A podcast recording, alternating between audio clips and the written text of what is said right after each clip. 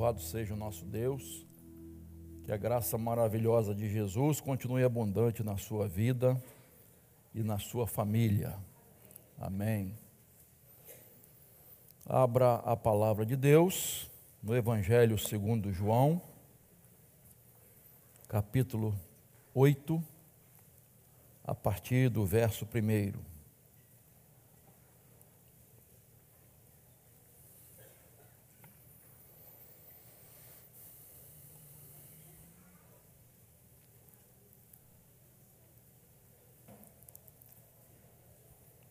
Deixa a sua Bíblia aberta. Diz assim a palavra do Senhor. Jesus, no entanto, foi para o Monte das Oliveiras. De madrugada, voltou novamente para o templo e todo o povo se reuniu em volta dele. E Jesus, assentado, os ensinava. Então os escribas e fariseus trouxeram à presença dele uma mulher surpreendida em adultério e fazendo-a ficar em pé no meio de todos, disseram a Jesus: Mestre, esta mulher foi surpreendida em flagrante adultério. Na lei de Moisés, nos ordenou, na lei, na lei Moisés nos ordenou que tais mulheres sejam apedrejadas. E o Senhor, o que tem a dizer? Eles diziam isso tentando para terem de que o acusar. Mas Jesus, inclinando-se, escrevia na terra com o dedo. Como eles insistiam na pergunta, Jesus se levantou e lhes disse: Quem de vocês estiver sem pecado, seja o primeiro a atirar uma pedra nela. Inclinando-se novamente, continuou a escrever no chão. Mas eles, ouvindo essa resposta, foram saindo um por um, a começar pelos mais velhos até os últimos, ficando só Jesus e a mulher em pé diante dele. Levantando-se, Jesus perguntou a ela: Mulher, onde estão eles? Ninguém condenou você? Ela respondeu: Ninguém, Senhor. Então Jesus disse: Também eu não a condeno. Vá e não peques, não peque mais. Amém, queridos? Quem vai atirar a primeira pedra? Era dia de festa. Jerusalém estava com muita gente para celebrar a festa das cabanas, dos tabernáculos. E Jesus foi para lá, mas é, não se manifestou assim, imediatamente. Isto é, ficou quase que em secreto. É, eles estavam judeus e, enfim, escribas, fariseus, estavam querendo prendê-lo e matá-lo. Então Jesus, a princípio, não se manifesta, mas depois ele começa a ensinar e as multidões começam a aparecer. Enfim, ah, depois ele sai para o Monte das Oliveiras, no outro dia de madrugada volta a ensinar. E neste momento, os escribas e fariseus trazem então uma mulher apanhada em adultério e eles então querem fazer uma pegadinha com Jesus, na verdade, uma arapuca, uma armadilha, e perguntam a Jesus qual a sentença que ele daria, como ele procederia diante daquela situação, uma vez que aquela mulher foi apanhada em adultério e a lei de Moisés dizia que ela deveria ser apedrejada. Se você observar todo esse contexto, e depois você lê o capítulo 7, capítulo 8, não é? é? É, essa trama toda, e há momento que eles enviam soldados para prender realmente Jesus, e os soldados chegam lá e começam a ouvir o ensino de Jesus, ficam extasiados, eles não têm ação, eles ficam sem ação para prender Jesus, tamanha o poder, a autoridade do ensino de Jesus. Enfim, mas eles tentam então colocar Jesus, como diz alguns aí, nessa sinuca de bico, né? Nesse, nessa situação aparentemente sem saída, num beco sem saída. Em outras palavras, agora não tem jeito, pegamos ele ele não vai ter como sair dessa situação. Enfim, Jesus ah, faz aquilo que eles jamais imaginariam. Mas eu vou chegar lá. Eu quero agora de manhã, e eu vou continuar nesse texto à noite, é, pensar na atitude dos acusadores, dos escribas e fariseus. Tá? Então quero refletir rapidamente sobre isso. Primeiro, primeira coisa que eu destaco aqui é que foi uma atitude grosseira deles. Verso 3: Então os escribas e fariseus trouxeram à presença dele uma mulher surpreendida em adultério e, fazendo-a ficar em pé no meio de todos, disseram a Jesus: Mestre, esta mulher foi surpreendida em flagrante adultério. Na lei de Moisés, nos, eh, na lei Moisés nos ordena que tais mulheres sejam apedrejadas. E o Senhor, o que tem a dizer? Primeiro, esse, esses homens não tiveram nenhuma sensibilidade para com esta mulher.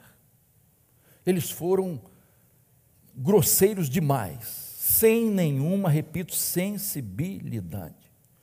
Ela foi um objeto para pegar Jesus. E ela é levada em público.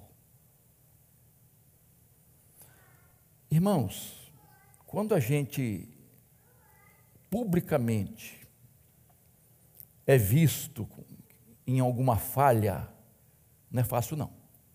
Imagina este pecado, que na lei de Moisés dizia que é, ambos deveriam ser apedrejados. Olha que vergonha, que situação. Mas eles não pensaram nela. Eles não quiseram saber dela. Eles não pensaram na família dela. Eles não pensaram no, no casamento dela. Eles não pensaram na vergonha que essa mulher estava passando, seus sentimentos. Esses homens não estavam preocupados com a santidade da pessoa, eles não estavam preocupados com a fidelidade no casamento, eles não estavam preocupados com o zelo de Deus, pela lei de Deus, eles não estavam preocupados com nada disso. Eles ignoraram completamente essa mulher. Com relação a Jesus, você perceba que eles usam duas palavras, mestre e senhor. Mas, na verdade, eles queriam acusá-lo e chegar a matá-lo.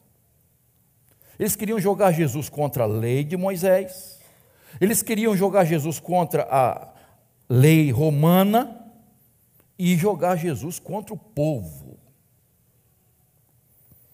Se Jesus perdoasse, o que, que ia acontecer? Ele estaria em oposição a quê? A lei de Moisés. Este homem não tem nenhuma consideração à lei de Moisés. Ele está apoiando o adultério. Olha só. Agora, se Jesus condenasse ela à morte, Jesus estaria usurpando um poder que na verdade pertencia aos romanos. Só eles poderiam dar a pena capital. Só o governo romano. E além disso, irmãos, cadê a misericórdia de Jesus?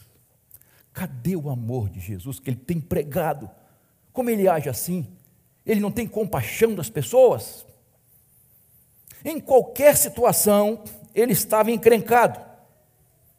E aquilo era motivo para acusar Jesus. E eu quero tirar uma lição aqui, irmãos. E é sempre importante a gente tirar algumas lições. Às vezes, até dentro das igrejas, você vê pessoas que agem assim. Elas querem ter um motivo para criticar, acusar, desfazer de alguém. Isso é fato, irmãos. Dependendo como a igreja age, ou a liderança da igreja, ou o pastor da igreja, em qualquer situação, tem gente que vai criticar. Tem gente que sempre vai arrumar um motivo. Se uma pessoa é disciplinada, é muito rigor. Se não é, se há misericórdia, está vendo? A igreja não tem disciplina. Se a igreja é mais conservadora, há críticas. Se a igreja é mais livre, tem mais um jogo de cintura, é criticada também. Na hora do culto, aqueles irmãos que gostam de se manifestar de alguma forma, levantando as mãos, dando glória a Deus, aleluia. Ih, meus ainda olham de rabo de olho assim. O que está acontecendo? Se a pessoa fica quietinha, não bate palmas, se ela não levanta as mãos, né? À esquerda, para a direita, se não faz na hora. Olha só, insensível, não está louvando a Deus, nem se mexe.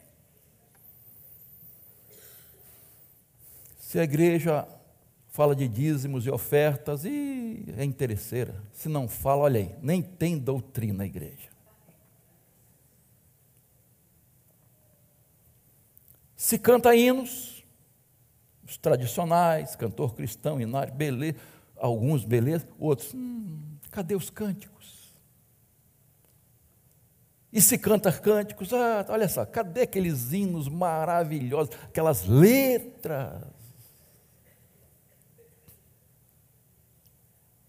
É roupa, é o penteado, é a calça jeans rasgada. Irmão, nós sempre estamos olhando, observando isso. Parece que há um olhar, sabe, fulminante, assim. E às vezes a gente perde a comunhão com Deus, perde a bênção, por não estar olhando para o Senhor está olhando para os outros. É difícil, irmãos. É muito difícil. Mas isso não acontece só na igreja, acontece dentro de casa, irmãos. É aquela pessoa que só vê falhas, que só sabe criticar, que não sabe ver o valor e exaltar e dizer o valor das pessoas quando elas acertam, quando elas fazem coisas boas. Quando os filhos acertam, há pais que só criticam os filhos. Tirou só nove e meio.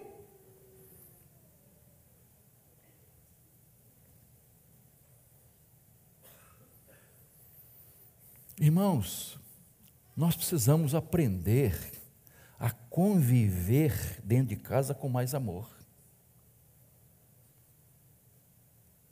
Isso, esse estímulo, esse elogio, esse destaque para as virtudes é muito importante. Não é ser hipócrita e dizer que não vê as falhas, mas destaca as coisas positivas. Por que, que tem que ser as coisas negativas? Então é importante a gente não se colocar como esses acusadores dentro da nossa casa, irmãos, na convivência com os nossos queridos familiares. Outra coisa que eu vejo aqui, a atitude dos acusadores foi insistente. Você observa verso 6, eles diziam isso tentando para terem de que o acusar, mas Jesus, inclinando-se, escrevia na terra com o dedo. Aquele, aquele momento de festa ali é um momento empoeirado, né? Ali mesmo no pátio do templo. Né? Tem gente que fala que Jesus estava na, na praia, na areia, tem na, na areia aqui. Né? Então, e, e, aí o verso 7 começa assim: como eles insistiam na pergunta, olha só como eles são insistentes. Tem gente que é insistente no erro. Você tem que saber a diferença de perseverança com teimosia. Tem muita diferença. Tem gente que teima com uma coisa, isso não é persistência, irmãos. Deus está mostrando outra. Então, observe que, de início, Jesus nada responde, Jesus fica em silêncio. Ele escreve no chão. Duas questões aqui. Por que Jesus fez silêncio a princípio? Jesus não sabia o que responder? Jesus ficou indignado com aquela pergunta? Jesus queria que eles refletissem? Jesus não quis agir como juiz?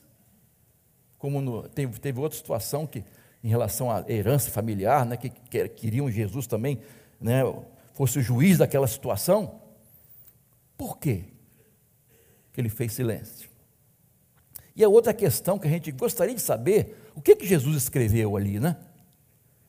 A gente não quer saber isso? O que, que Jesus estava escrevendo? Será que algum pecado deles, dos acusadores? Algum mandamento?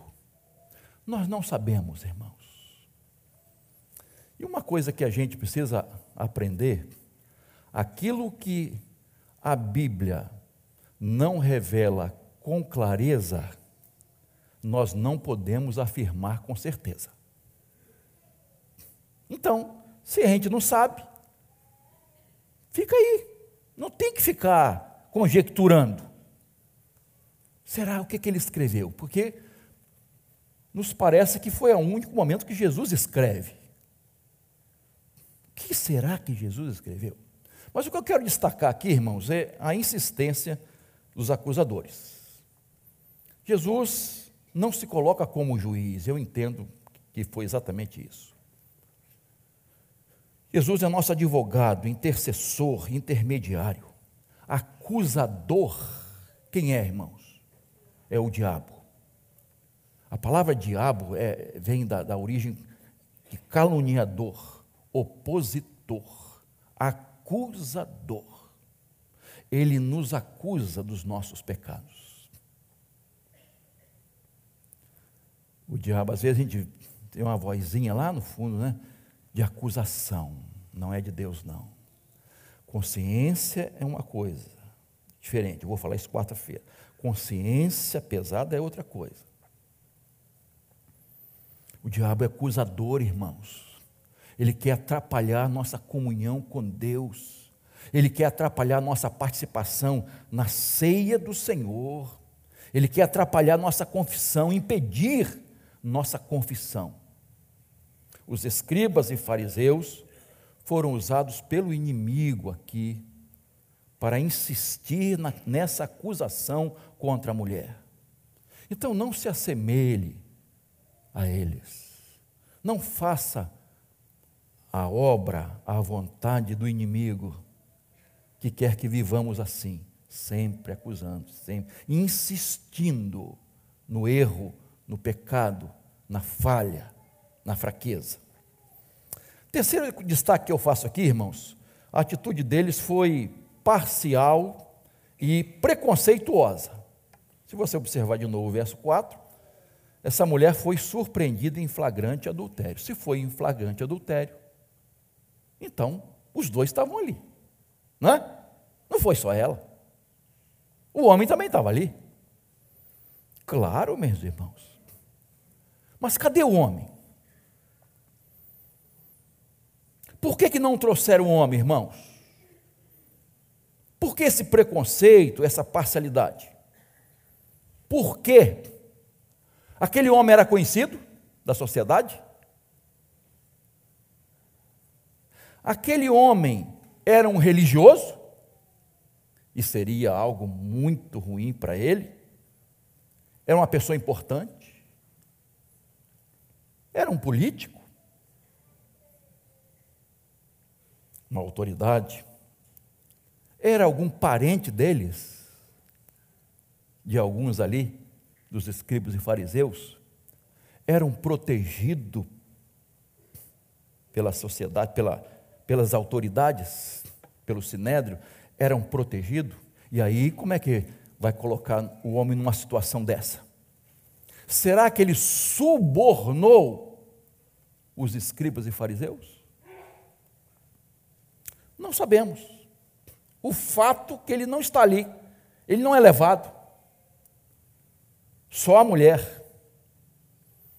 E algumas lendas dizem que o nome dela era Susana. Lenda, né? E o marido era um tal de Manassés. Mas a Bíblia não diz, então a gente não pode acreditar nessas coisas. O fato é, queridos, que às vezes nós corremos o risco de, é, vamos dizer assim, agravar os pecados de alguns e atenuar os pecados de outros, especialmente os nossos, né?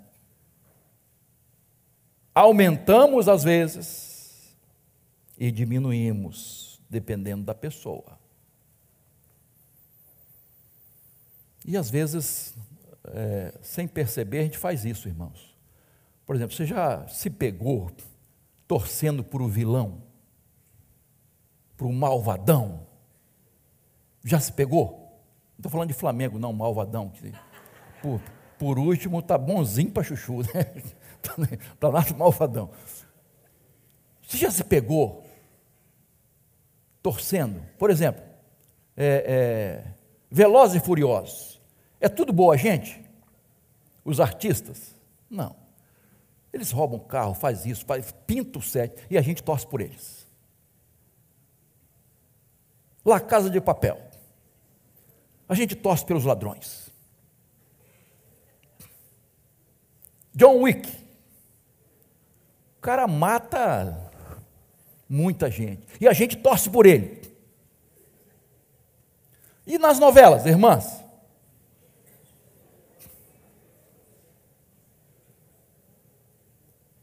Torce.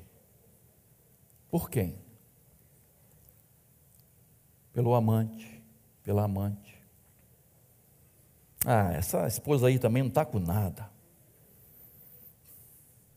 A gente se pega fazendo isso, irmãos. Não, vamos dizer, julgando com justiça.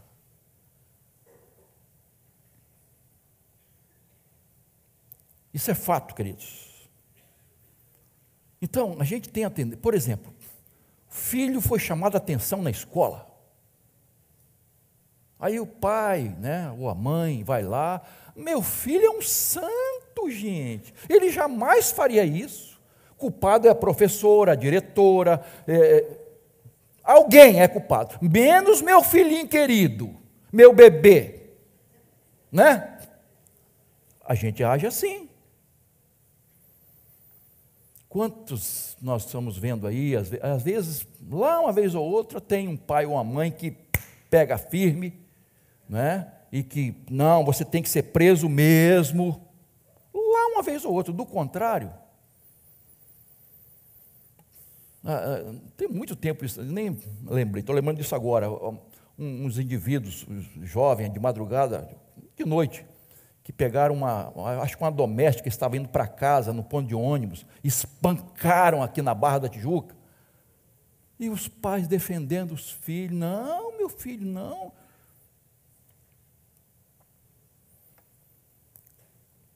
Nós prejudicamos nossos filhos. Quando agimos assim, nós não estamos ensinando, educando, discipulando nossos filhos. Eles têm que assumir os erros deles. É lógico que você não vai deixar pai e mãe deixar de dar atenção. de dar amor. Claro que não, isso aí, tá? Independe de qualquer coisa. Mas discipliná-los, corrigi-los na hora certa, no momento certo. Então é importante isso. E agora eu entro na questão principal em relação a esses homens: a hipocrisia. Verso 7: Como eles insistiam na pergunta, Jesus se levantou e lhes disse: Quem de vocês estiver sem pecado, seja o primeiro a atirar uma pedra nela. Inclinando-se novamente, continuou a escrever no chão. Mas eles, ouvindo essa resposta, foram saindo um por um, a começar pelos mais velhos até os últimos, ficando só Jesus e a mulher em pé diante dele. A essência do erro desses homens.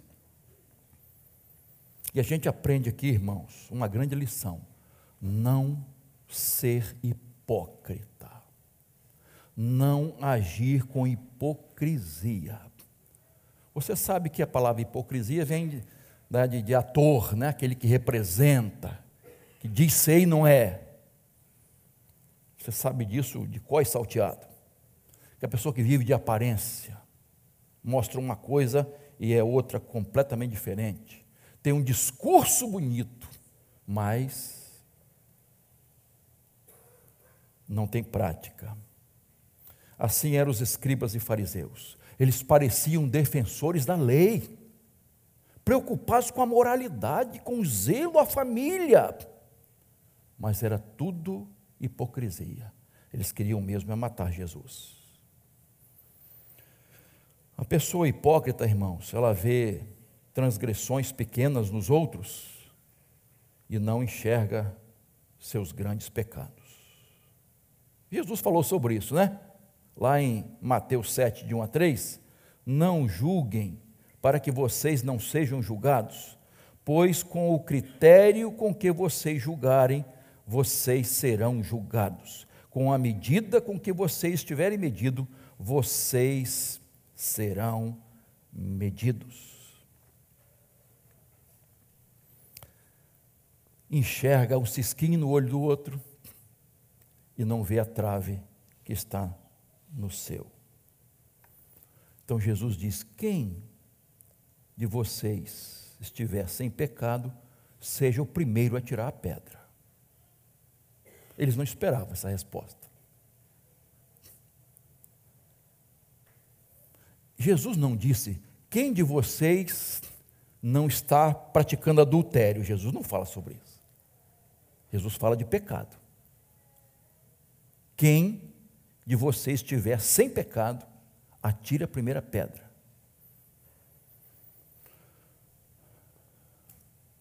Eu trouxe lá de Jerusalém uma pedra.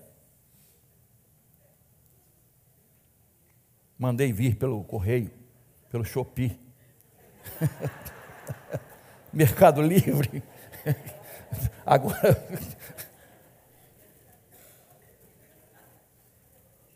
Você sabe que a primeira pedra, quem, quem lançava?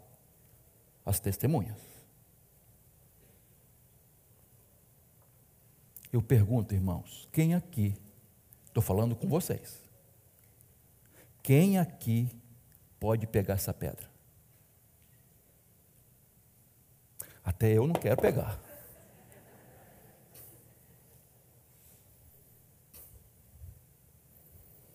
Foi isso que Jesus perguntou. É? Então, a mão das testemunhas será a primeira a tirar as pedras, pois a mão, e depois a, a mão de todos os, de todo o povo, Deuteronômio 17, 7. Então, vocês foram testemunhas? Atira a primeira pedra. Vocês estão aqui apoiando? Eu fico imaginando, irmãos, vou pegar de novo, assim, com muito cuidado. Eu fico imaginando aquelas pessoas estavam com pedras nas mãos. Eles estavam prontos, irmãos, para atirar a pedra. E, e, e eu trouxe uma maior, exatamente para mostrar que é para matar mesmo. Não é para correr um pouquinho de sangue, é para matar, e ponte aguda assim, para matar mesmo a pessoa. Eu fico imaginando, eles assim, talvez com mais de uma, né? Se errasse uma, tinha outra. Eu fico imaginando a, as mãos ou a mão descendo. Não vou soltar aqui para não estragar aqui o. Essa pedra aqui é, é dura mesmo. Soltando a pedra.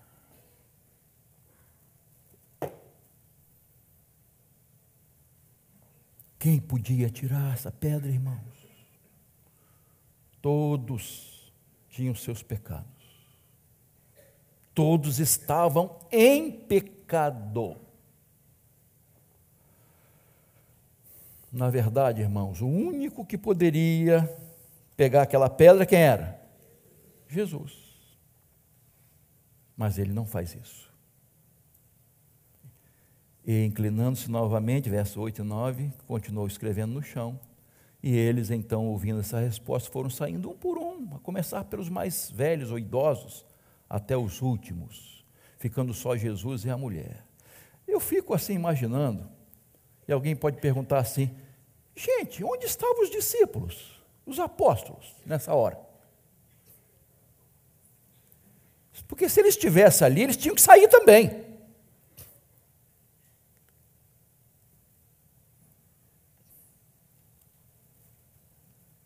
Você ler o capítulo 7 e 8, você vai ver que Jesus estava sendo perseguido. Depois daquele discurso de Jesus, duro discurso, muitos discípulos foram embora, né? seguidores, e ele procurou, eles estavam procurando realmente prender Jesus e matar.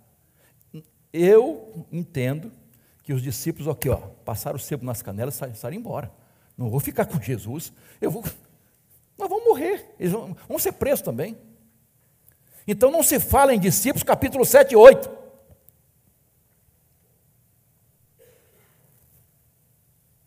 Corajosos. Corajosos.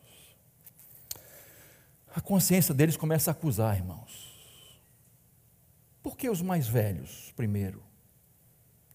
O texto não diz. Muitos pecados?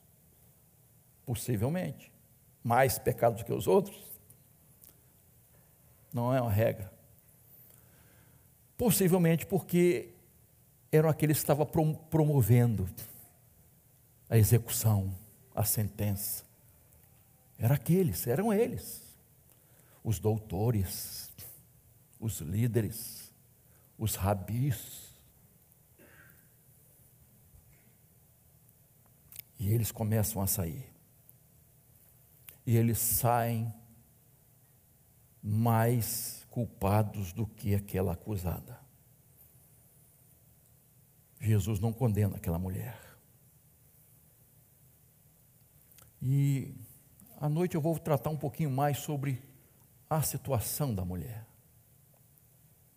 a família dessa mulher. Mas eu quero tirar algumas lições aqui. Primeira, nós nunca devemos julgar ninguém. Isso é claro e evidente. O texto que nós lemos diz que Jesus vai usar a mesma medida para nos julgar, a medida que estivermos usando para julgar os outros. E irmãos, isso é muito grave. O critério que nós vamos usar para os outros, Deus vai usar com a gente.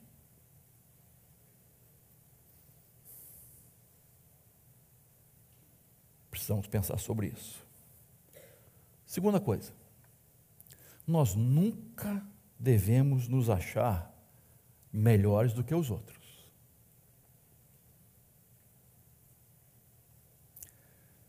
Preste atenção. Ser humilde não é ser menos que alguém.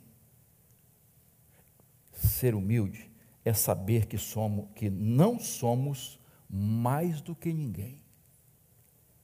Não é ser menos que alguém é saber que nós não somos mais do que ninguém. E às vezes a gente cai nesse erro, irmãos. É muito importante que você, quando for fazer um julgamento, a gente faz uma comparação, não se compare com ninguém. Compare-se com Jesus. O nosso padrão é Jesus. Ah, eu sou melhor do que aquele irmão lá. Eu não faço o que aquela irmã faz. Não se compare com ninguém. Compare-se com Jesus. Ele é nosso modelo. Ele é nosso padrão, nosso paradigma. Então compare-se com Jesus. Não, não se compare com ninguém, não, irmãos. Terceira coisa. Os mais depravado, pe, depravados pecadores são os mais severos acusadores. Eu vou repetir. Os mais depravados pecadores são os mais severos acusadores. A psicologia chama isso de, de alguma coisa assim de projeção. Né? Tem um negócio assim de projeção. Eu vou, eu vou projetar né, meus sentimentos nos outros. É essa a ideia. Atribuir a outra pessoa meus próprios sentimentos, incluindo meus próprios pecados. Ela desvia a atenção de si mesma. Ela chama atenção para os outros. Não olhe para mim, olhe para fulano. Projeção. Os mais santos são os mais misericordiosos. Os mais santos são os mais misericordiosos, porque se parecem mais com Jesus. Quarto lugar, pessoas que mais lamentam seus pecados não são as que mais pecam, são as que mais perto de Deus andam. Vou repetir. Pessoas que mais lamentam seus pecados não são as que mais pecam, são as que mais perto de Deus andam. Vamos dar um exemplo. Jó. Jó, o que, que Deus diz de Jó? Ele era um homem íntegro, reto, justo, temente a Deus e que se desviava do mal. Deus fala isso dele. Deus fala isso dele. Este homem, depois de passar pelas mais terríveis, duras provações, e ser aprovado, isso é importante. Ele passou por, pelas mais duras provação, provações e foi aprovado. E ele chega a dizer: Este homem, esse mesmo homem, não é outro Jó, não. Por isso me abomino e me arrependo no pó e na cinza. Você pode imaginar esse homem dizendo isso? Eu me abomino e me arrependo no pó e na cinza. Que conclusão chegamos, irmãos? Aqueles que estão mais perto da luz são aqueles que enxergam mais os seus próprios pecados, sua própria miséria.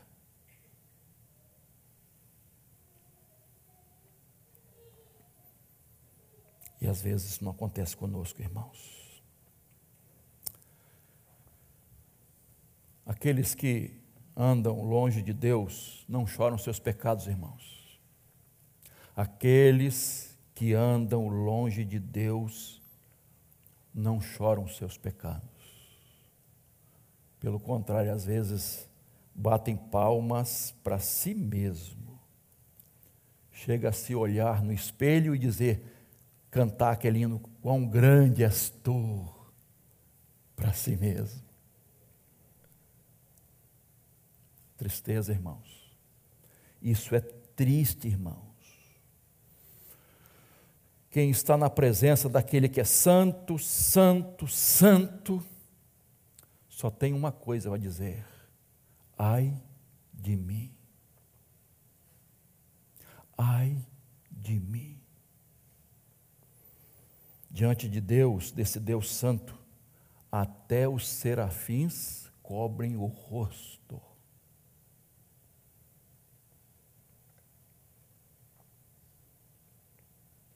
Precisamos olhar para dentro de nós, avaliar nossa vida, nossa santidade. Não olhar para a vida dos outros.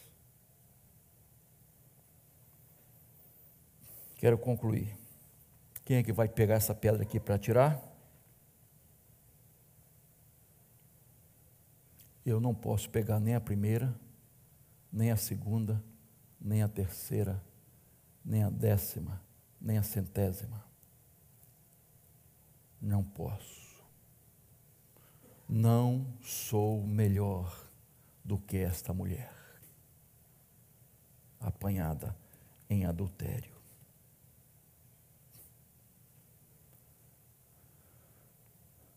Sou aquele que depende todos os dias da graça de Deus, da misericórdia de Deus que se renova a cada manhã. Se o apóstolo Paulo, o grande apóstolo Paulo, se ele mesmo diz, eu sou o principal pecador, o que, que eu posso dizer de mim mesmo? E você? o que, que você pode dizer de você mesmo? É com essa convicção que eu gostaria que você participasse da ceia hoje. Nenhum pecado deve te impedir de participar da ceia. Porque pecado não é para se guardar. Pecado não é para se conservar. Pecado é para ser confessado e deixado. Pastor, estou com uma situação aqui. Confessa, meu irmão. Minha irmã, confessa. Peça a misericórdia de Deus mas com o coração arrependido, compungido. E Deus perdoa. Ah, meus irmãos, que seria de nós sem a misericórdia de Deus?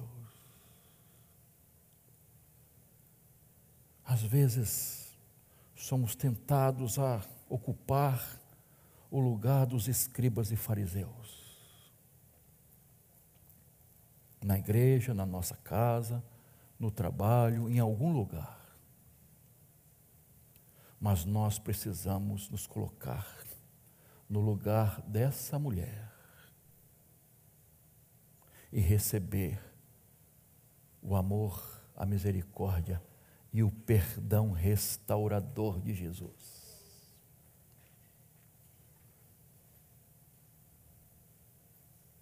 Então, a solução não é se afastar da ceia. A solução é confessar e buscar o perdão e restauração. Repito, é com essa convicção da graça maravilhosa de Jesus é que hoje nós vamos nos aproximar da mesa do Senhor. Vamos nos assentar à mesa do Senhor e participar da ceia. Curve sua cabeça, por favor.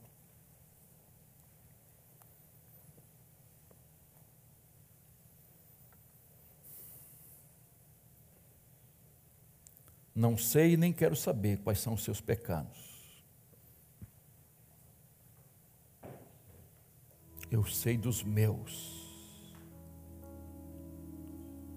Eu sei da minha necessidade do Senhor da intervenção do Senhor na minha vida, me resgatando todos os dias para fazer a vontade do Senhor. Não se contente com o pecado, não se conforme com o pecado. Peça a Deus agora perdão.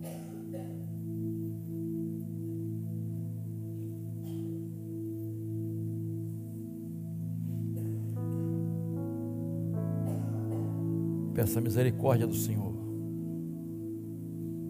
Se confessarmos nossos pecados, Ele é fiel e justo para nos perdoar os pecados e nos purificar de toda injustiça. Só o Senhor tem esse poder de lavar nossa alma. Somos miseráveis pecadores, carentes da graça de Jesus. Fala para Deus. Fala que você não pode pegar essa pedra.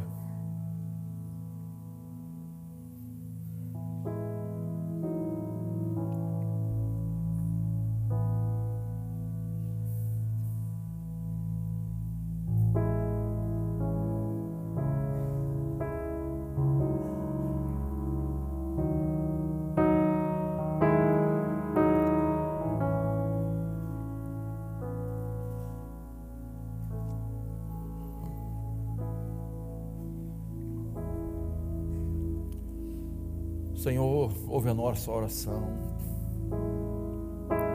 Ouve a oração do teu povo, Pai. Prepara-nos para este momento tão singular da igreja do Senhor, momento de ceia. Prepara-nos, Senhor. Senhor, que sejamos sensíveis à voz do Teu Espírito e jamais percamos o temor do Senhor. Santifica as nossas vidas, Senhor. Santifica a tua igreja, Senhor.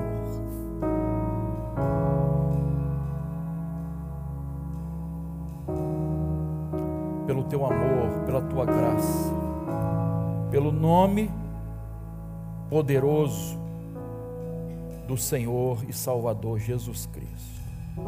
Amém.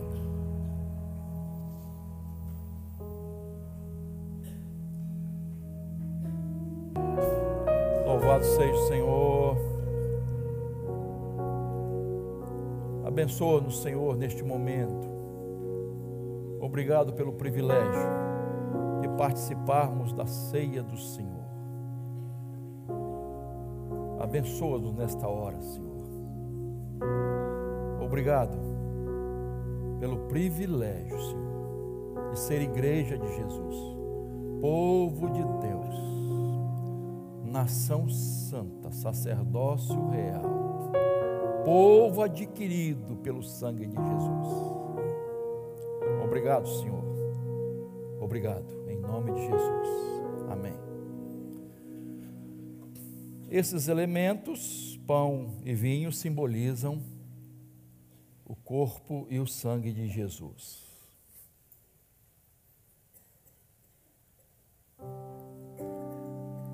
Vamos participar deste momento com gratidão, muita gratidão e com dedicação, consagração, com propósito de viver na presença de Deus, fazer a vontade do Senhor. Pegue o seu pão, este pão simboliza o corpo de Jesus sacrificado na cruz em nosso lugar. Em memória do corpo de Jesus, comamos todos juntos deste pão.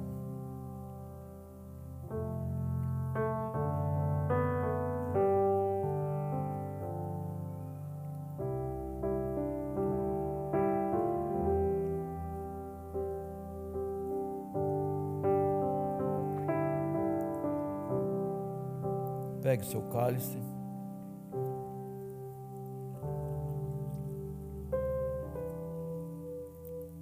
Este vinho, este suco de uva simboliza o sangue de Jesus derramado na cruz para a remissão de todos os nossos pecados. Em memória do sangue de Jesus, bebamos todos juntos deste cálice. Curva sua fronte diante do Todo-Poderoso, o seu Deus, o nosso Deus, Senhor das nossas vidas.